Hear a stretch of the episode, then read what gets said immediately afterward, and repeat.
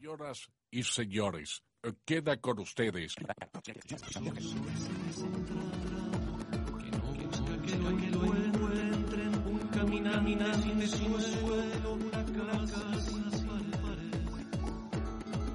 Raíces nómades. nómades. Raíces nómades.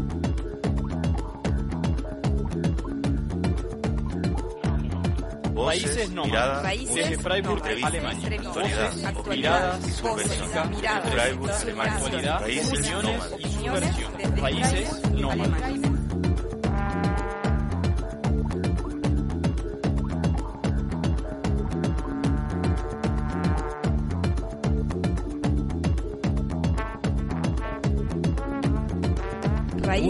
Raíces Freiburg, nómades. Alemania. Voces, Actualidad, miradas, opiniones, música, nómades. entrevistas, actualidad, Raíces opiniones, nómades. subversión. Desde Freiburg, Alemania. Alemania.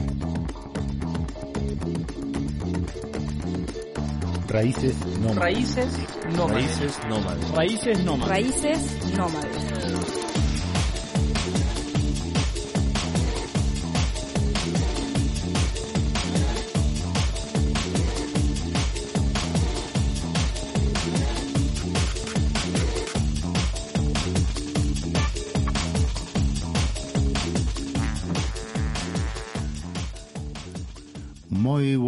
Tardes, amigas y amigos. Estamos en Raíces Nómades, el programa que se emite aquí todos los sábados a las 4 de la tarde por Radio Traeclan 102.3.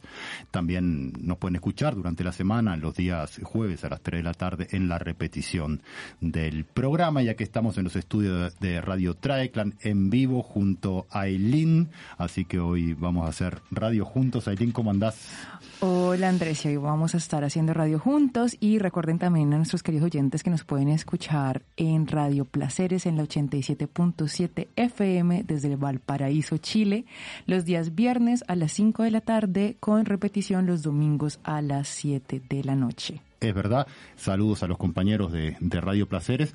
Eh, también recordarles que si nos quieren escribir, lo pueden hacer eh, a través de, de enviarnos un email a Raíces raicesnómades arroba Milo.com. Si tienen algún tema que les gustaría que trabajáramos aquí en la radio, que preparáramos juntos, nos encantaría leerlas y leerlas.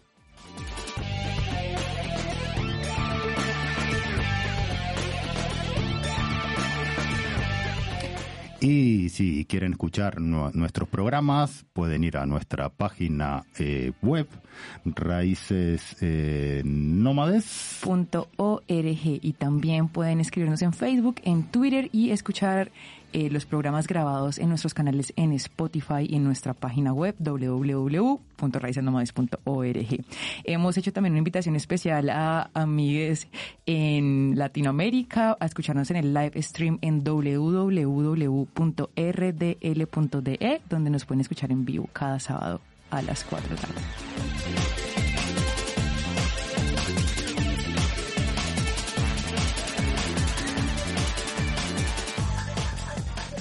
Y bueno, Aileen, ¿qué, ¿qué tenemos para hoy para compartir con nuestros oyentas, oyentes? Hoy continuamos con el tema de las protestas en el Perú, eh, con un capítulo que hemos llamado Protestas, Mujeres y Racismos en el Perú. Creo que es importante recordar que en la actualidad se estiman al menos 60 personas asesinadas durante las protestas. Y bueno, en palabras de Erika Guevara Rosas, directora para las Américas de Amnistía Internacional, eh, la cito, las autoridades peruanas han permitido que durante más de dos meses el uso excesivo y letal de fuerza sea la única respuesta del gobierno ante el clamor social de miles de comunidades que hoy exigen dignidad y un sistema político que garantice sus derechos humanos. Y bueno, vamos a tener presencia, vamos a tener invitados al programa, ¿verdad? Sí, tenemos dos invitadas. eh, una nos acompaña aquí en la radio, en los estudios, y la otra se acaba de conectar desde Lima, Perú, que las presentaremos en un rato. Entonces, ¿qué te parece si comenzamos con música este programa dedicado al Perú? ¿Con qué vamos, Eileen? Vamos por una canción que nos sugirieron nuestras invitadas, eh, se llama Artistas por la Memoria Presentes eh, y la composición es de Laura Arroyo Garate.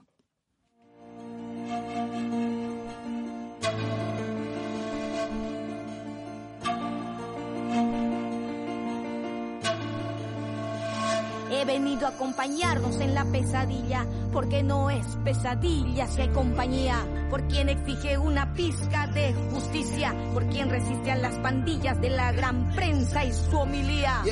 Canto por el que quiere hablar aunque no lo dejan, por la que quiere opinar pero no respetan, por quien merece gobernar aunque lo desprecian. Aquí está el poder del que nos baja la cabeza. Canto por el rondero y por la campesina, la que te da de comer aunque vivas en Lima, por la empleada del hogar que vive sin derechos, los muertos por abuso laboral y niños sin techo. Por todas ellas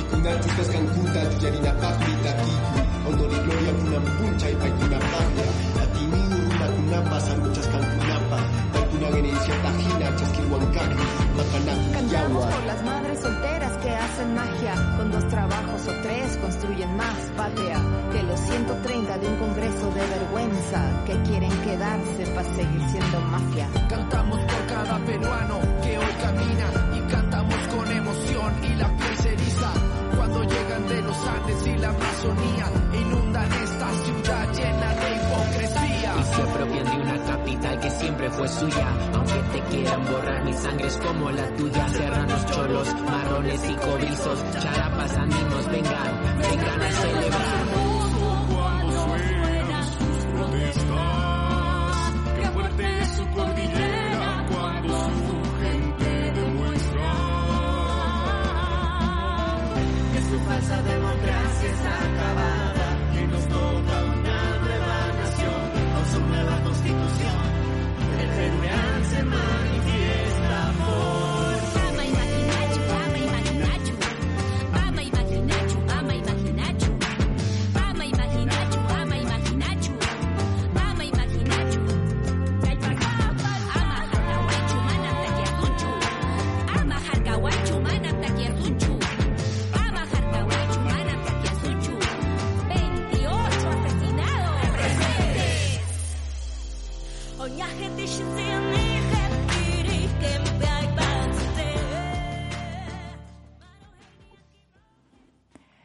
Bueno, y eh, les parece si presento a nuestras invitadas. El día de hoy tenemos a Vía. Eh, Vía es un seudónimo que hemos escogido para también proteger la identidad, pues ella está participando de las protestas en este momento desde Lima. Eh, Vía es una mujer, hija de madre andina y de padre de ceja de selva peruana, hermana mayor de dos hermanos, joven crítica de 25 años, estudiante de antropología en Lima, fue voluntaria en Alemania del 2018 al 2019. Sus intereses son la pedagogía, las infancias, la política, el género y la decolonialidad. Por otra parte tenemos también a Dania Farfán. Ella es psicóloga sanmarquina con un máster de estudios de género en Alemania. Ella está aquí con nosotros en el estudio. Y Dania se dedica a hacer talleres, seminarios de sensibilización y fortalecimiento antirracistas y antisexistas. Trabaja actualmente en Alemania y en, pro- y en proyectos internacionales desde una perspectiva postcolonial e interseccional. Bienvenida, Dania. Un- un bienvenida, Bea, ¿nos escuchás? Sí, hola. Hola, Buenas- Vía. Buenas tardes. Buenas tardes, te escuchamos bien entonces. Eh, y a Dania, bueno, está acá al lado de nosotros. Así que, ¿que comenzamos? Sí, mucho gusto, encantada de estar aquí. Muchísimas gracias por venir al programa y bueno, eh, me gustaría quizás empezar esta entrevista preguntándole a Vía a, a qué se refiere compadre de ceja de selva peruana. Eh, me parece muy interesante cómo eh, las peruanas y peruanos se identifican como territorialmente con ciertos espacios y quería preguntar si esto es normal en las interacciones cotidianas allá o, o sí, como, qué significa eh, identificarse con estos espacios. Claro. Eh, bueno, en primer lugar quisiera agradecer el espacio, ¿no? El momento, el tiempo que están dando para, pues, que mi voz, nuestras voces sean escuchadas y puedan compartirse, ¿no? Eh, gracias por eso. Muchas Eh, gracias. sí, bueno, Conseja de Selva, em, lo que pasa es que se refiere a selva alta y selva baja, ¿no? Y hay como, no, no, ah, no sé cómo explicarlo sin gráficos, pero del paso de, desde los Andes a la selva hay unas montañas y esas montañas son llenas de vegetación y de, de bosque, ¿no? Em, a eso se le llama selva alta, pero bueno, ceja de selva es como parte, al menos donde mi papá creció, eh, pertenece a Cusco y Cusco es conocido como una zona andina. Eh, muy, muy pocas personas creo que saben que Cusco también tiene selva, ¿no? Y es esa partecita que le llamamos ceja de selva porque está como en el, rodeada de montañas, ¿no? En montañas verdes. Hay otra selva, que es la selva baja, que podría ser como Puerto Maldonado, que tú como podrías pararte en un lugar y miras y no hay ningún, ninguna montaña, ¿no? Nada de relieve y es como si no hubiese un final. Em, y bueno, por eso es ceja de selva que se le llama. Es como una entrada a la, a la selva plana, por así decirlo. Gracias, eh, Vía. Una, bueno, te queríamos comenzar eh, haciéndote una pregunta que, que, bueno, yo he estado siguiendo, mm, digamos, en las últimas semanas, últimos meses, un poco la, la situación de, del Perú. Las hemos abordado aquí también en, en Raíces Nómades, hemos abordado la represión que, se dio a, partir de, ese golpe de Estado contra el presidente Pedro Castillo por parte de, bueno, de las fuerzas conservadoras reaccionarias de, del Perú.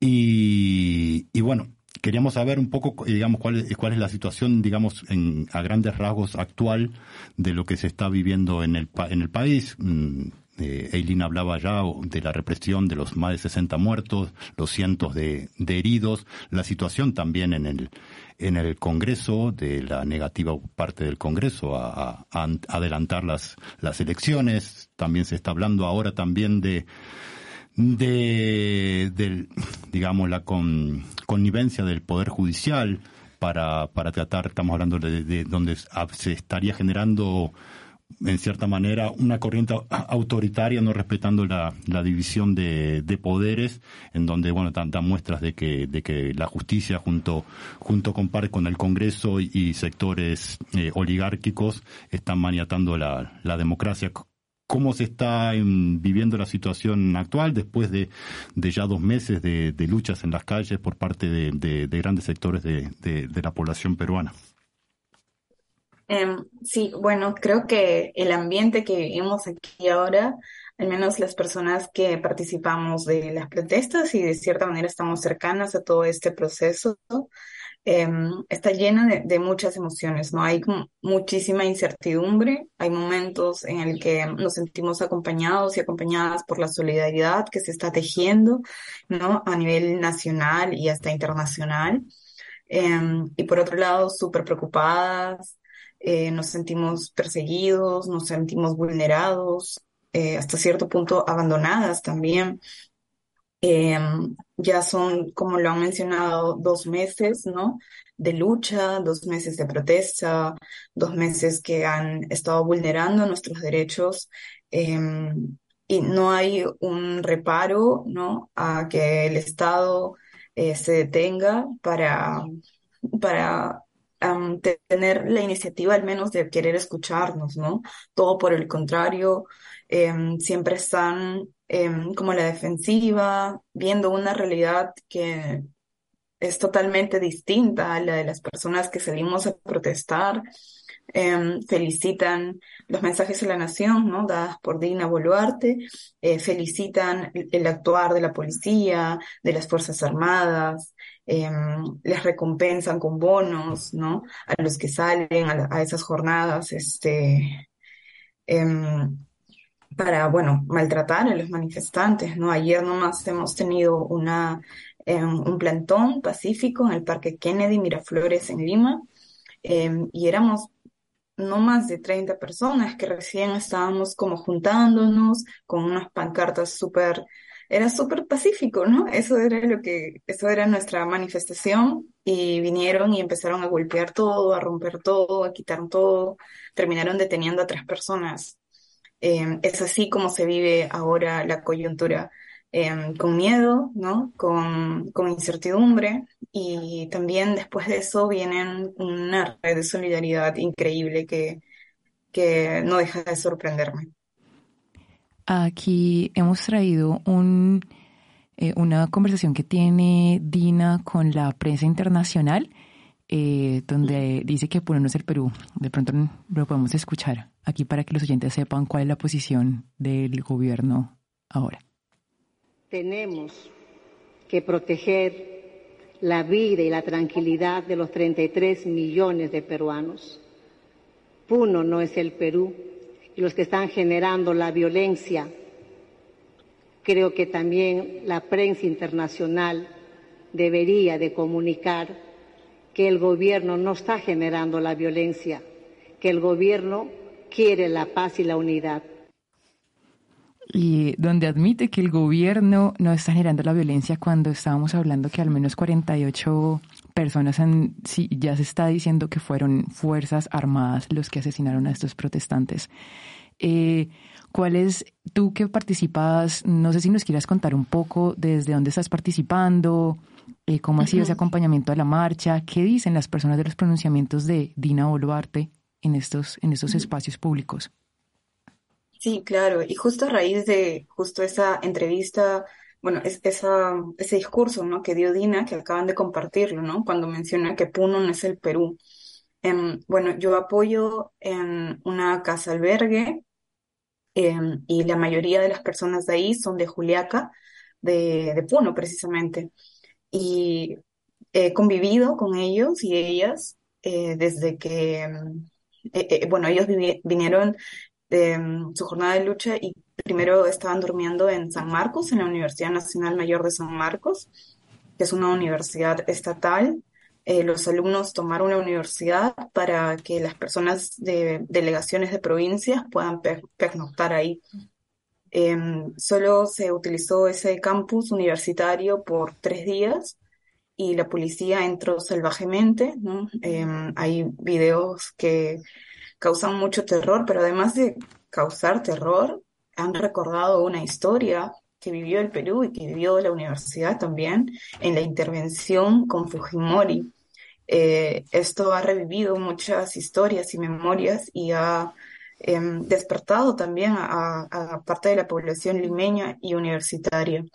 Han entrado de manera salvaje y bueno, esta delegación de Juliaca estaba ahí, fueron detenidos Em, los liberaron después de tres días em, y después fueron a la casa albergue que les menciono.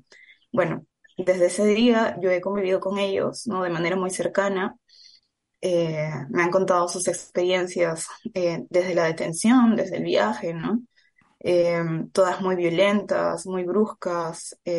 estamos en un, lamentablemente estoy en un país, Perú, que tiene un sistema estructural muy racista y, hay tratos diferenciados, ¿no? A las mujeres las han golpeado, a los hombres las han denigrado terriblemente. Y bueno, eh, he estado como apoyando y escuchándoles, ¿no? Em, cuando Dina menciona esta parte de que Puno no es el Perú, hasta yo me sentí eh, dolida, ¿no? Indignada, eh, me imagino que los hermanos y hermanas de Puno, que están en paro ya dos meses, ellos le llaman paro seco. Eh, es decir, que nadie, em, no hay movimiento económico, no hay em, actividades, ¿no? Todos acatan el paro, ¿no? Las comunidades originarias son muy, en ese caso, podríamos decir, disciplinadas, ¿no? Em, y esa es su forma de manifestarse, ¿no? Acatando el paro. Eh, ahorita Puno se encuentra militarizado.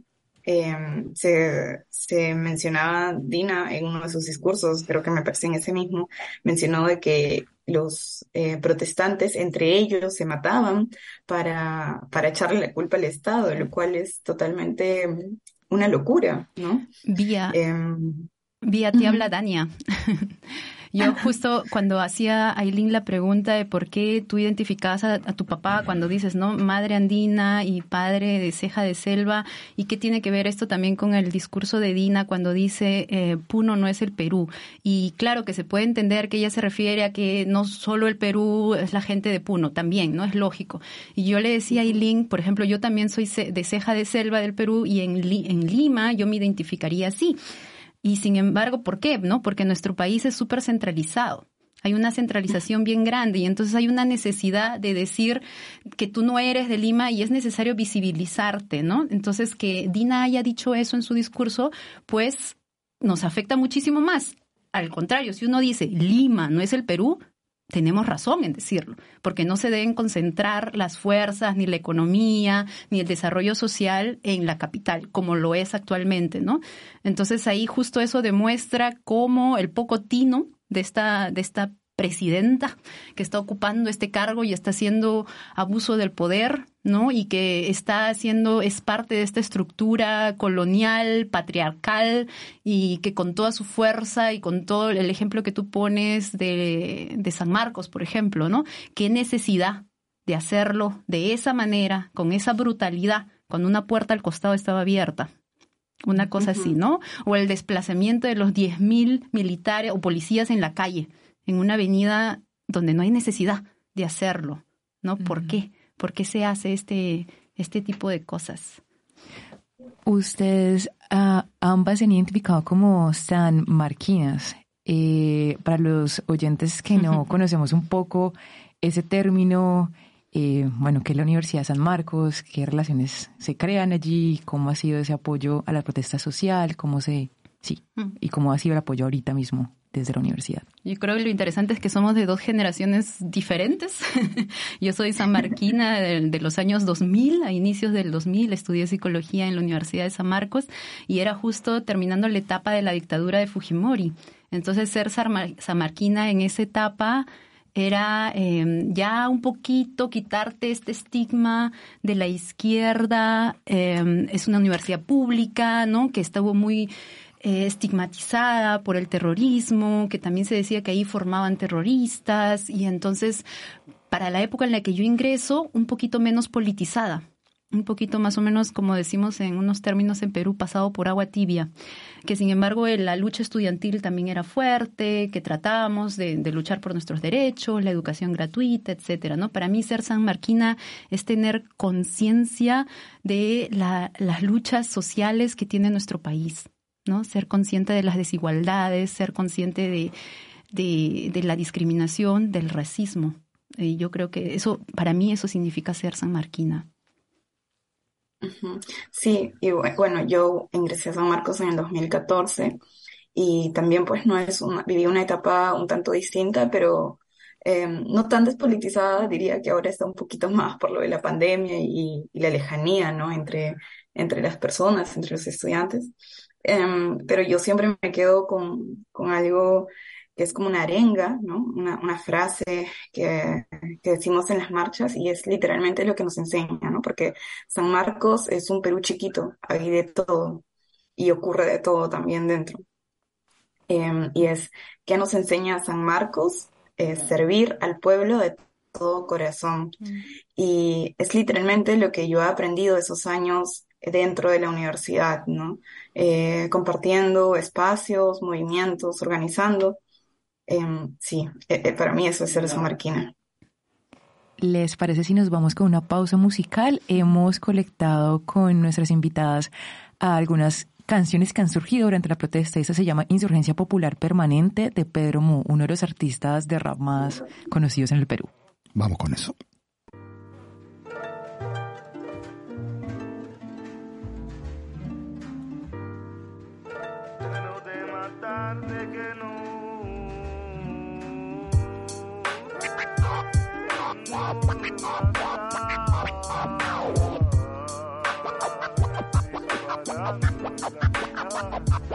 Según la consti de Fuji, la protesta es un derecho y de hecho sacan la tanqueta y te disparan en el techo. Satisfechos los banqueros como brecha y los romeros, no le importa 30 muertos en menos de un mes de gobierno. Malditos perros, uniformados en desprecio por su propio pueblo, los ha sentenciado. Quiero que quede claro, esto no es un reclamo, esto es una denuncia que evidencia el narcoestado empresarial, clero paramilitarizado, porque los bancos aceitan directamente altos mandos, oligopolios y concentración de medio, te suben el precio y a la vez infunden miedo. Dicen que el chino es bueno porque eliminó a Sendero, pero de ley sacan el Frankenstein del terruqueo feo. Eh, es lo que piensa el limeño promedio primo. Creo que fue demasiado efectivo el lavado de cerebro. Parece que un muerto ya no vale nada, se echó los en negros y no en la ciudad. Sistema de castas, herencia feudal, y es que tu silencio es el que mata más. Dina Balearte y sus ministros lopistas, tendremos que quemar sus bancos y bloquear sus pistas. Y paran de disparar sus balas de racismo y no paran de estigmatizar lucha con terrorismo. Si tú eres nieta de una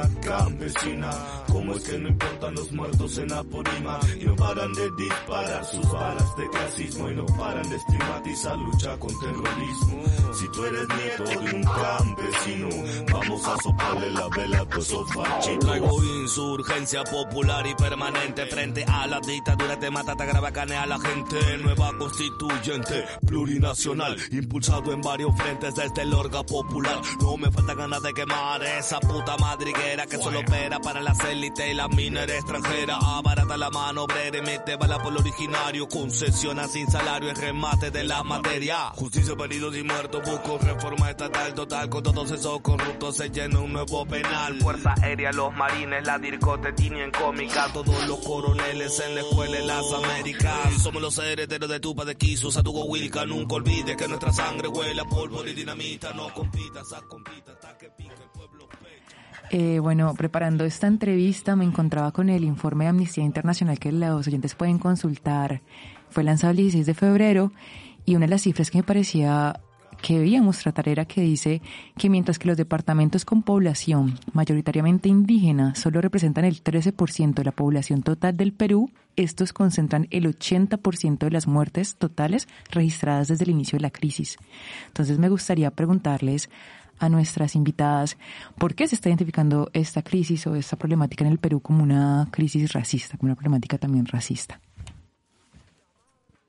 Mm, Sí, voy, ¿no? Em, porque principalmente casi el 100% de las personas que han sido asesinadas por este gobierno eh, son de orígenes eh, andinos, ¿no?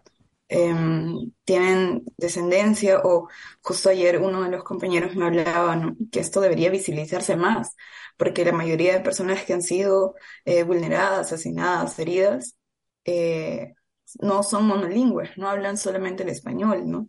Eh, ahí ya es una característica principal, ¿no? Eh, son personas que hablan español y quechua o español y aymara. Eso nos muestra claramente desde dónde vienen, ¿no? De, desde qué parte salen a, protestar y hacia dónde va la violencia también. Sí, y justo lo que menciona había em, los lugares donde ha habido mayor represión militar, policial, y donde hay la mayor cantidad de, muertos, ¿no? O sea, la, mayoría menos uno es en las provincias y no es en la capital. O sea, ya desde ahí, ¿no? En, en Lima no se mata de la misma manera, no se reprime de la misma manera en la que se ha reprimido en las provincias.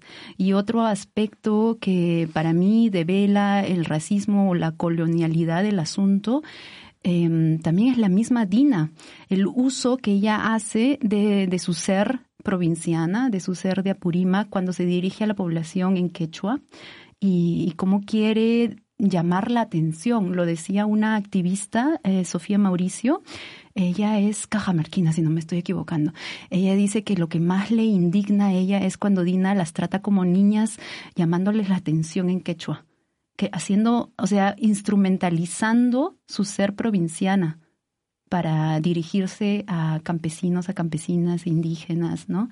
Esa es una, una muestra también de la forma en la que hemos internalizado el racismo. Eh, ¿Usted nos podrían comentar entonces en este momento si las protestas continúan y cuáles son las demandas que están haciendo esta parte de la población? Mm, sí, claro. Eh, las protestas continúan, ¿no? Como mencionaba hace un ratito, Puno sigue en paro, ¿no? En paro seco en muchos eh, de sus provincias igual.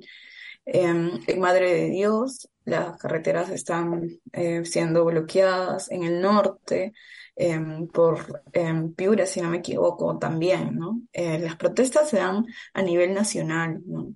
Y hay muchas que no salen en noticias, pero ocurre y está ocurriendo y ocurre violencia también en esos, en esos lugares, ¿no?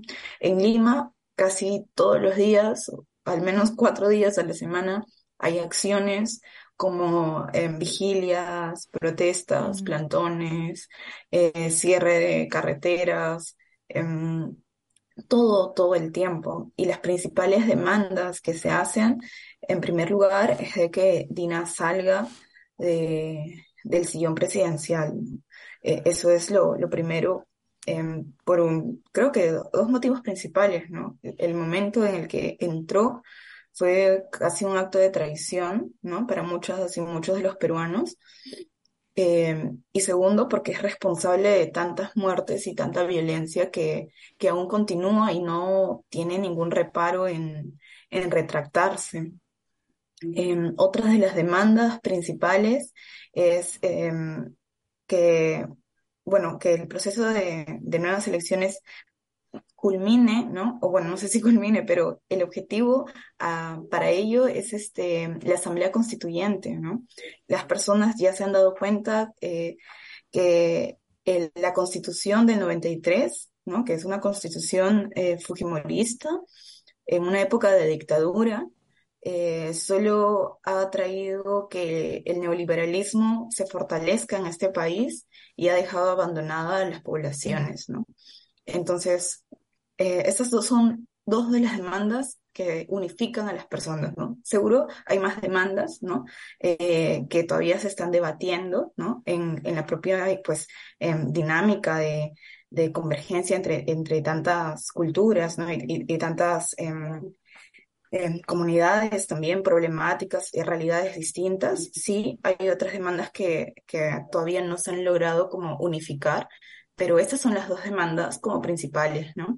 El que salga Dina, que apostemos todos por una asamblea constituyente y que pues lo otro sería la reparación para las víctimas, ¿no? Una reparación justa, una reparación total para todas las víctimas que no solo son las personas asesinadas, sino también son las personas eh, que han quedado heridas, ¿no? Algunas de, de gravedad y han tenido que cambiar su vida totalmente.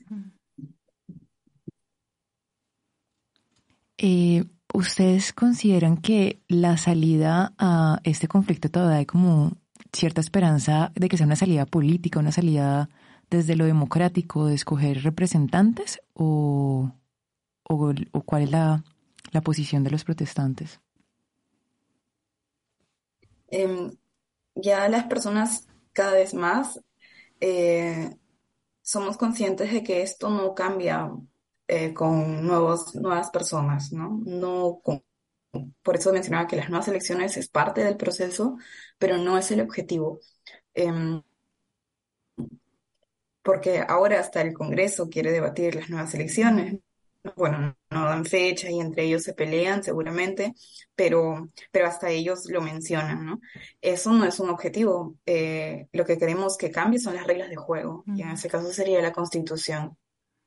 Sí, yo creo que en lo que la mayoría de personas estamos de acuerdo es con que se haga la consulta, al menos, ¿no? El proceso democrático de poder ser capaz como población de decidir si queremos o no esa llamada asamblea constituyente o lo que se necesita, que en mi opinión también se necesita informarnos más qué implica, saber qué implica ese proceso, cómo se debería llevar a cabo y por qué, ¿no? Y que a muchos nos indigna tener una constitución hecha en una etapa de dictadura, hecha por Fujimori y todo eso. Eso es la, creo que eso tenemos muchísimos o la mayoría, al menos en el Perú, eso sí y pero que si es necesario reformas, es necesario o por principios debería cambiar totalmente, eso se necesita debatir, ¿no?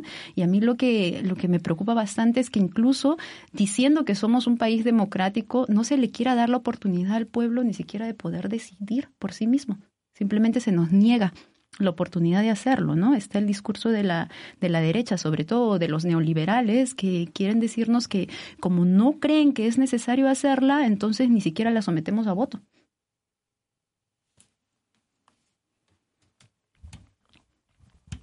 Sí. Eh, algo que me parece también importante, dijimos que íbamos a abordar acá, es el tema de la participación de las mujeres. También, Mm. porque ha sido tan importante eso Mm. Para ustedes? Vía, yo le contaba a Eileen que cuando yo cierro los ojos y pienso en la protesta, porque yo estoy de lejos, ¿no? Con la frustración que eso implica, pero estuve en Perú justo cuando empezó, yo llegué, estuve de vacaciones, llegué el 7 de diciembre, el día cuando todo esto este, empezó a explotar más. Em, y me quedé hasta el 14 de enero. Entonces, cuando yo veo los artículos, los periódicos o en las redes sociales, sobre todo veo, nos veo mujeres luchando. Veo mujeres campesinas, veo mujeres indígenas, veo madres solteras. Eh, para mí la cara de la protesta es más femenina ahora. No sé.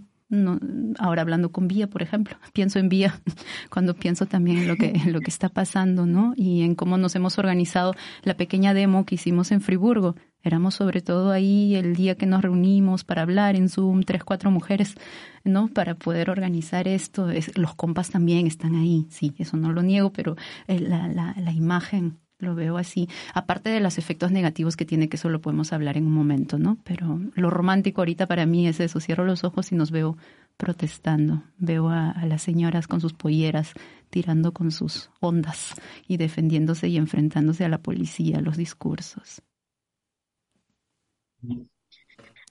Sí, es em, el rol de las, de las mujeres, ¿no? Que, que estamos participando. Bueno, hay, hay distintos roles, ¿no? Em, hay mucho trabajo que sostener. Y a mí también me parece sorprendente cómo cada vez más personas, más mujeres se están sumando de distintas formas, ¿no? Em, ya para lo de Merino, ¿no? En el 2020 había una primera línea de, de mujeres, ¿no? Conformada por puras mujeres o desactivadores de bombas lacrimógenas mujeres. Eh, y bueno, para explicar un poquito la primera línea, son las personas que resisten, ¿no? al enfrentamiento con la policía. Eh, también, claro, también hay compas, ¿no? Que están ahí, que están más organizados, ¿no?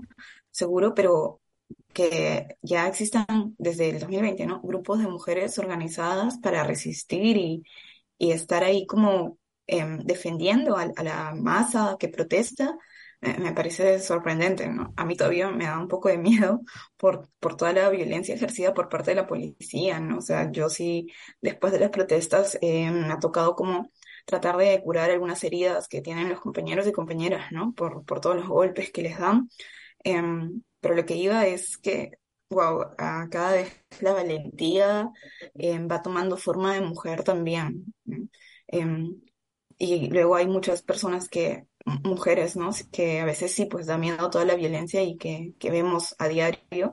Entonces, se resiste de distintas formas, ¿no? O sea, en las casas, en las ollas comunes, ¿no? Que, que las paran son la mayoría las, las hermanas, ¿no? Las mujeres, eh, las brigadistas, las enfermeras que están ahí como al tanto, en cada, correteando por cada herido que, que, que, que hay, ¿no? En las protestas, ¿no? Eh, me parece eh, también, como dice en Dania, ¿no? Este, algo romantizado tal vez, pero a ver, yo que estoy desde en este espacio ayudando a organizar y todo, o sea, todo bien con los compitas que, que organizamos, ¿no? Y, y, a veces surgen subjetividades ahí de, de mucha, muchas contradicciones internas, ¿no? Eh, pero a mí me gusta más como coordinar y organizar con compañeras mujeres, ¿no? Siento que es como vas más directo al grano, no, no sé. Es, no es, sé, es pero... interesante, Vía, en lo que tú dices, por ejemplo, has hablado de miedo, de valentía, de poner el cuerpo, de ponerse en primera línea. Um, si, si, lo analizamos, ¿no? De esta estructura pa patriarcal que nos ha enseñado que el hombre debería ser, o estos cuerpos masculinos, los que sí pueden atreverse, pueden ejercer violencia, enfrentarse a las pueden caerse, ¿no? Desde que somos chiquitos, ¿no? No sé, y tú la niña tienes que cuidarte, tienes que tener más cuidadito, qué sé yo, ¿no? Y eso se reproduce en estos imaginarios que tenemos sobre quién pone el cuerpo o no. Por eso de los 48, por ejemplo, asesinados eh, por armas de fuego, 46 son personas masculinas, dos son personas femeninas. ¿No? O sea, quienes, en su mayoría, quienes están poniendo el cuerpo y se están enfrentando a la agresión. ¿A quién se le considera normal ponerse el cuerpo y ser agresivo? ¿no? No, no se considera normal a una mujer. Y no con eso no estoy diciendo que esté bien ni esté mal, ¿no? Sino esa normalidad, eso que se considera que debe ser o que en este momento se cree que debe ser, ¿no? Y en el discurso de vida, por ejemplo, se refleja eso, ¿no? Se refleja también eso que hemos interiorizado en el cómo, cómo se cree que deberían ser las cosas.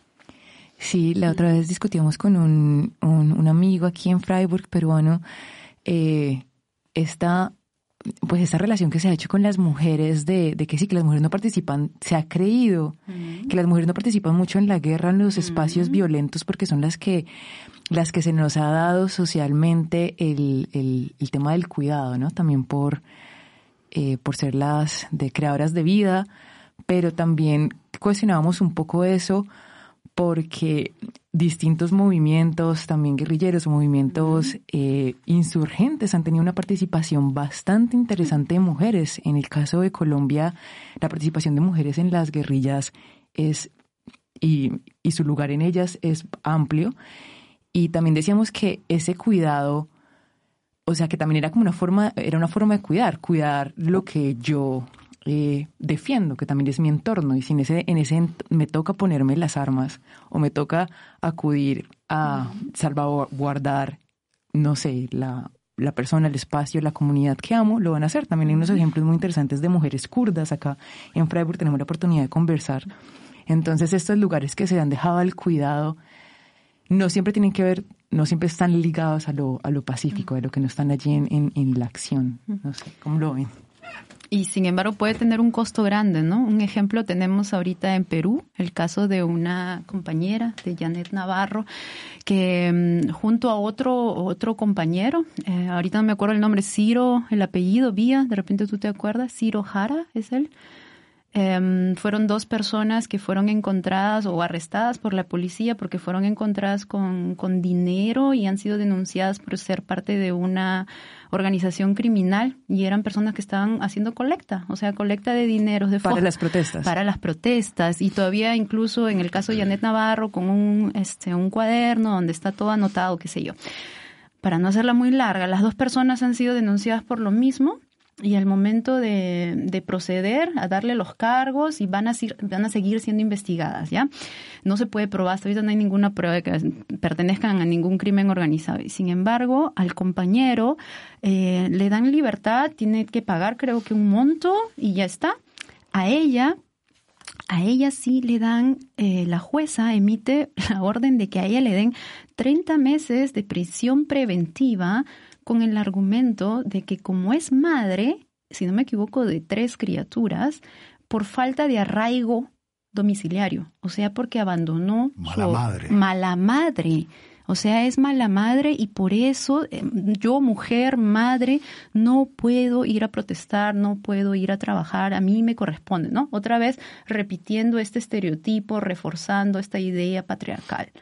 ¿No? Al compañero varón, tú sí puedes luchar, pero igual te vamos a juzgar porque no de repente eres criminal. Eso sí va a continuar, pero ella no.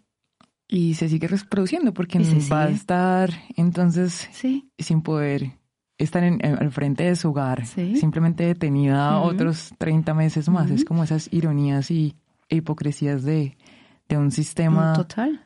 todavía patriarcal y que estamos como luchando. Nos vamos entonces a una pausa con eh, Silvia Falcón, una de las sopranos más conocidas en Perú, con su canción Huifala.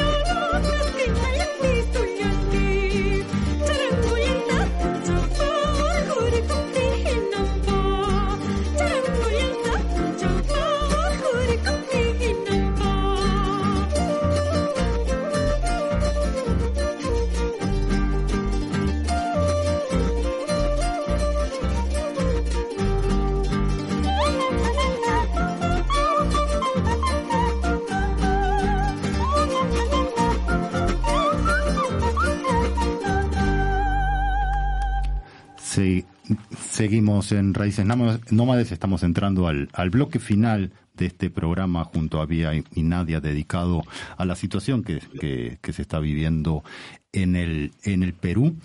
Y me gustaría preguntarle a Vía que está, que está allá, eh, en los últimos, desde diciembre, ¿no? Ha habido una gran represión, una criminalización de la, de la protesta, eh, con más de 60 muertos, cientos de, de, heridos, y a uno, no sé, en las últimas semanas da la, impresión, por lo menos a nivel internacional, de la, que, que la represión, esa represión sangrienta se ha, ha menguado, pero no sé eh, la verdad lo que nos llega es eso y no y no sabemos en realidad cómo se vive no solamente cómo se vive también en Lima, cuáles son las estrategias de, represión por parte de, este gobierno, si es que cambió en algo su estrategia de, represión hacia los movimientos sociales, las organizaciones, los movimientos. Me gustaría que, cómo viven ustedes, ustedes como los colectivos que, están de, protestando, denunciando y, combatiendo a este, a este gobierno, eh, cómo viven eh, la situación represiva. Em, sí, bueno, em, las tácticas de, las policías también han, cambiado y nos hacen más difícil el, el, trabajo este de, organizarnos, ¿no? Poco, poco, supongo, iremos creando nuevas formas, ¿no? Nuevas dinámicas para ello. Em, porque, bueno, eh, nunca, al menos yo nunca había habido una dictadura como esta, tan militarizada Em, y como un ejemplo, cuando nosotros antes, ¿no? Antes de, este, de esa coyuntura, de este proceso, eh, queríamos salir a marchar, pues se presentaba un flyer con el lugar y la hora y podíamos salir, nos encontrábamos en ese lugar y ya en la noche, ¿no? O sea, siempre era em, como a partir de las 5 de la tarde y ya como a las 7 empezaban a reprimirnos. Em, con gases lacrimógenos, ¿no? Este, palos, un montón de policías y ahí quedaba, entonces ya. Ahora em, sacamos un flyer y los policías ya nos están esperando en ese lugar, ¿no? Em, como les comentaba ayer, por ejemplo, en el Kennedy, en el Parque Kennedy de Miraflores, em, ya para la convocatoria era las 3 y ya para esa hora habían una cantidad de policías que yo nunca había visto antes en, en aquí en Lima, ¿no? Bordeando todo el parque, alrededor, dentro del parque, afuera por las calles, este, camionetas de serenazgo, camionetas de policías. Es una imagen que parece que estuviésemos en una guerra, ¿no? Eh, y eso es a lo que nos está llevando este gobierno, prácticamente enfrentarnos entre, e, entre la población, ¿no? Es este, e, es un nivel de represión ya Ah, que ni siquiera nos deja comenzar a hacer algo, ¿no? Ni, siquiera nos deja reunirnos. Como les digo, ayer no pasábamos de 30 personas sentadas, ¿no? Escribiendo en pancartas y vinieron a golpear. Em, y lamentablemente es así, bueno, aquí en Lima, ¿no? En, en las provincias es una brutalidad tremenda. Eh, disparan eh, las bombas lacrimógenas al cuerpo, eh, disparan los perdigones muy cerca, es por eso que se han dado las muertes, ¿no? También. Y acá nos preguntaban, las, disculpa, Vía, acá nos preguntaban los, las compas, y, cuál es nuestra nuestro pronóstico, nuestra esperanza o qué esperamos que pase. Yo ahora escuchándote estoy pensando en esa pregunta. Y, y desde acá, por ejemplo, si este, se está criminalizando también que seamos solidarias. O sea, nosotras queremos apoyar, justo estamos planificando también aquí en Alemania llamar y convocar a, a, este, ¿cómo se dice?, donaciones, porque queremos apoyar a distintas organizaciones que todavía siguen en pie de lucha, porque sabemos que la protesta no ha parado, como tú misma lo has mencionado, ¿no? Siguen y seguimos luchando. ¿Con qué estrategia seguimos luchando? ¿Cómo lo hacemos?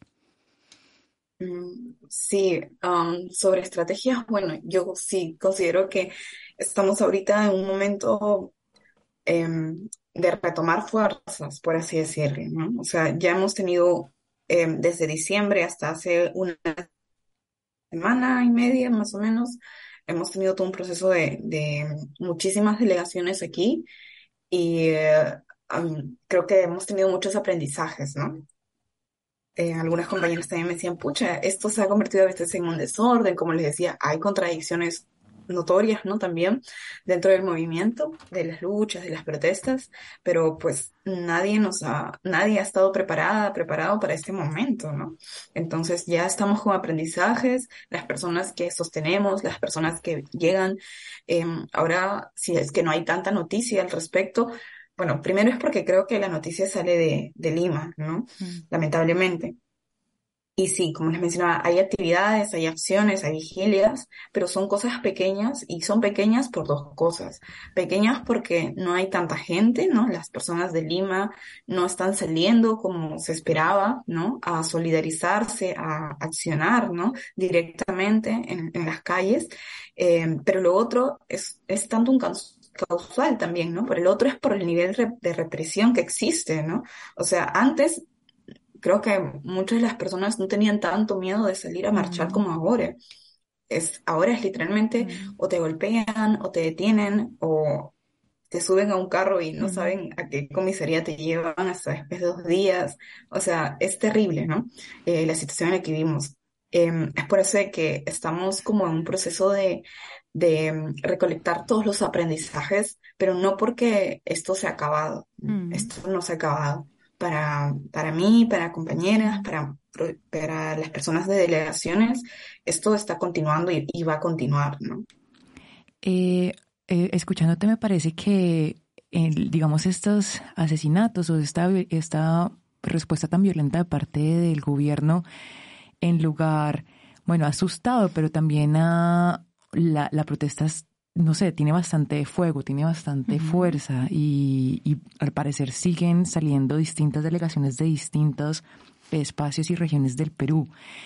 ¿Cuál sería esa, eso que los, esa esperanza que está en las personas que tú escuchas? ¿Cuál es la esperanza? ¿Cuál es lo que, lo que desean, el cambio, los, los sueños que se discuten allí en esos espacios de ollas comunitarias, en, en el albergue, eh, sí, en esos espacios de Lima? Mm, sí, mira, lo que más escucho es que las personas al salir y se han dado cuenta que son cantidad. Y se han dado cuenta, al, menos aquí, ¿no? En el espacio en el que me encuentro en Lima, han llegado delegaciones de distintas provincias, de distintos departamentos, y son un montón. Y a pesar de sus realidades tan diferentes, ¿no?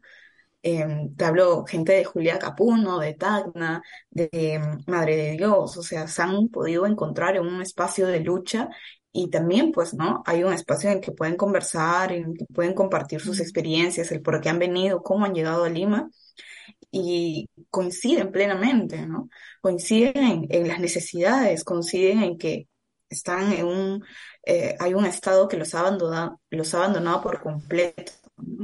Entonces, yo creo, ¿no? Que esa es la motivación. La motivación es que hay más personas como uno, ¿no? Cuando uno a veces está aislado, ¿no?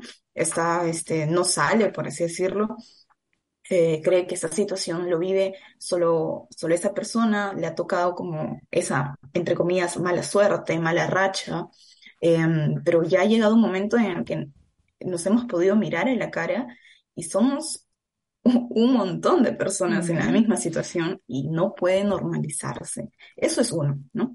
Que, que hay gente, ¿no? O sea, que personas, ya se han dado cuenta que personas adaptándonos y poniendo en la mesa los temas importantes, la desigualdad, el racismo, el sexismo.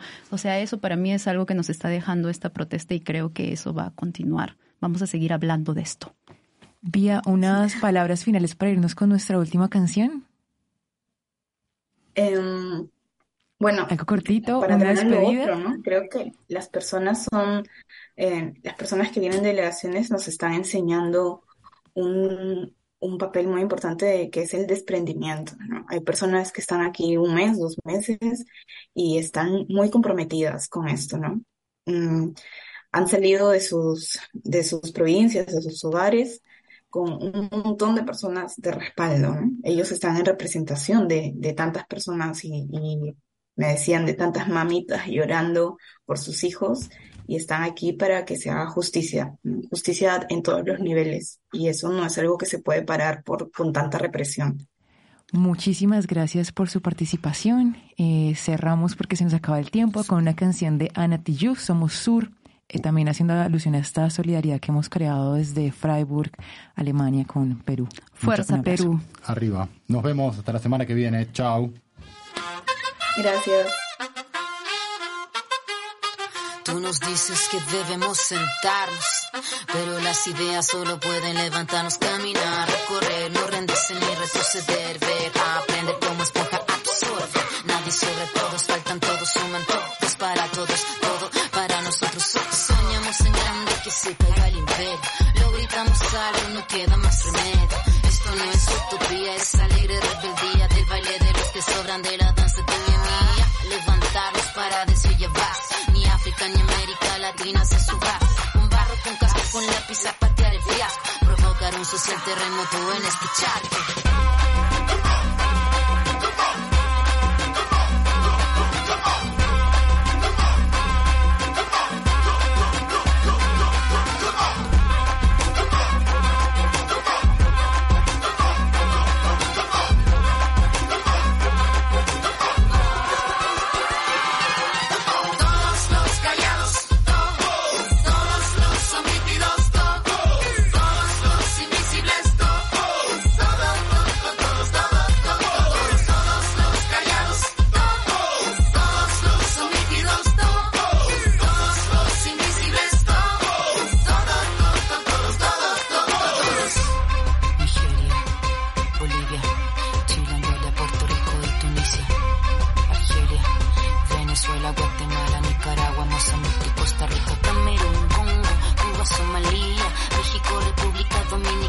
tanzanía, fuera yanqui de América Latina, franceses, ingleses y holandeses, yo te quiero libre. Palestina,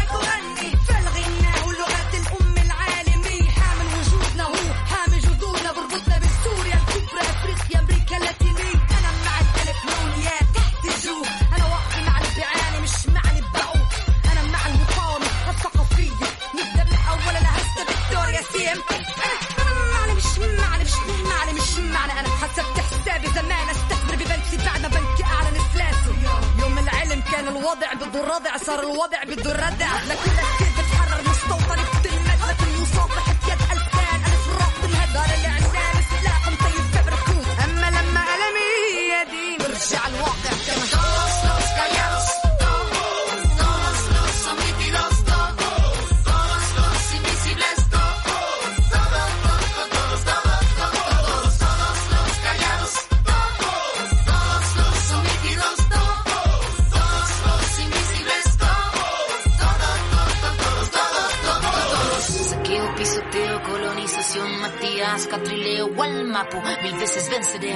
cielo al suelo y del suelo al cielo vamos.